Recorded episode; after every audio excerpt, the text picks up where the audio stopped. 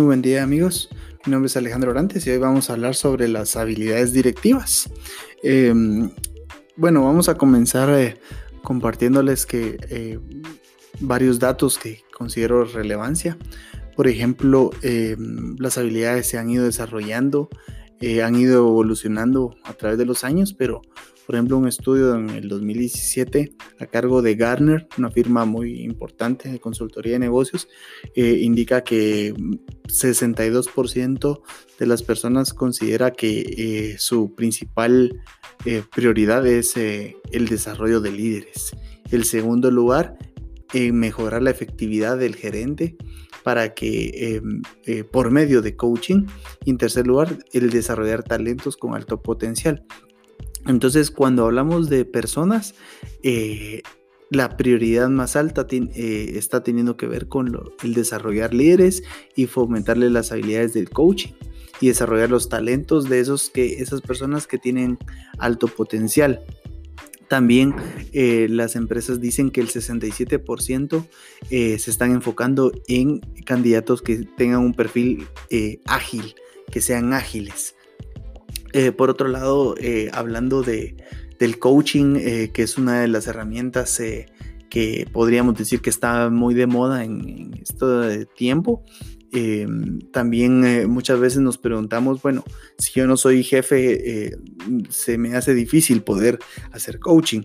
En este caso yo quiero compartirte que hay diferentes formas de hacer coaching y, una de ellas es que tú puedes Normalmente tú tienes eh, contacto eh, de trabajo eh, hasta un 6%, un 8% si de tu tiempo lo, lo, puedes trabajar con tu jefe.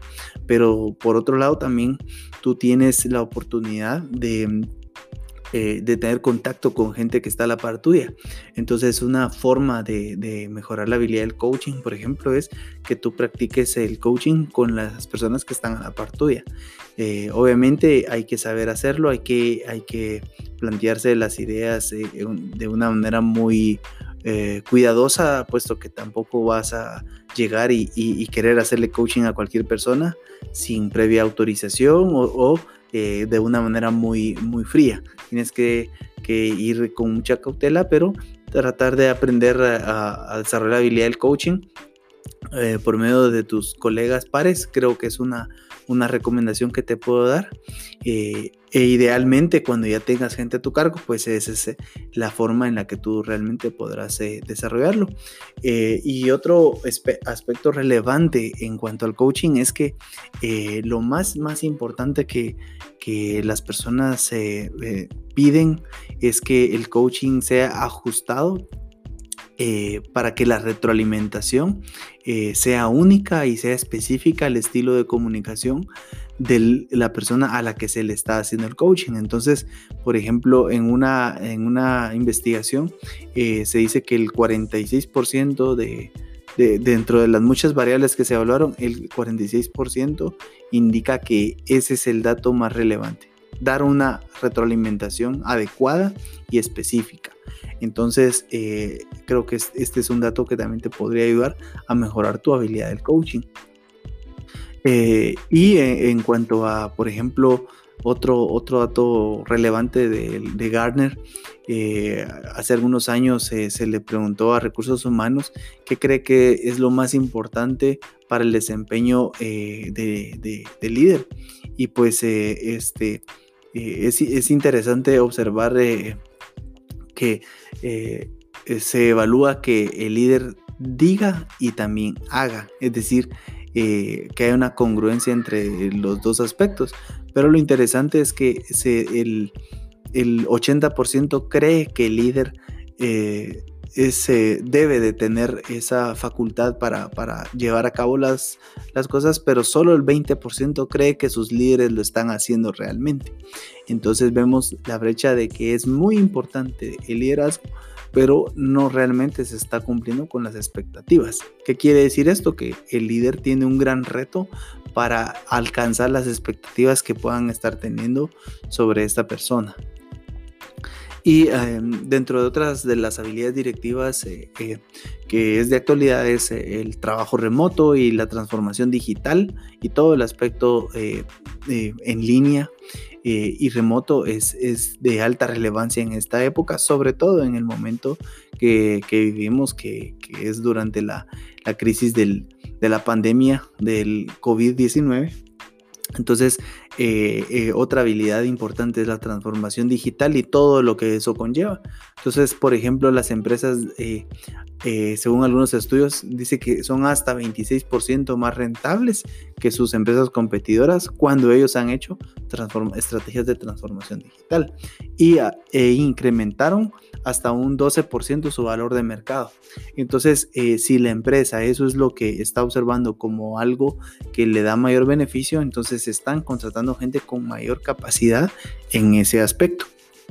Entonces, acá la, el, aspecto de reflexión que, te, hago notar es que debes tener eh, eh, diferentes variables y cubrir diferentes eh, habilidades específicas en, la parte digital, en la parte, en el aspecto eh, tecnológico. Eh, también otros estudios nos dicen que 9 de cada 10 personas eh, creen que no, no el talento que está en la empresa no es el adecuado. Entonces acá la reflexión es, bueno, estamos en una época con muchos retos, con mucha crisis, pero aún así no tenemos la gente adecuada.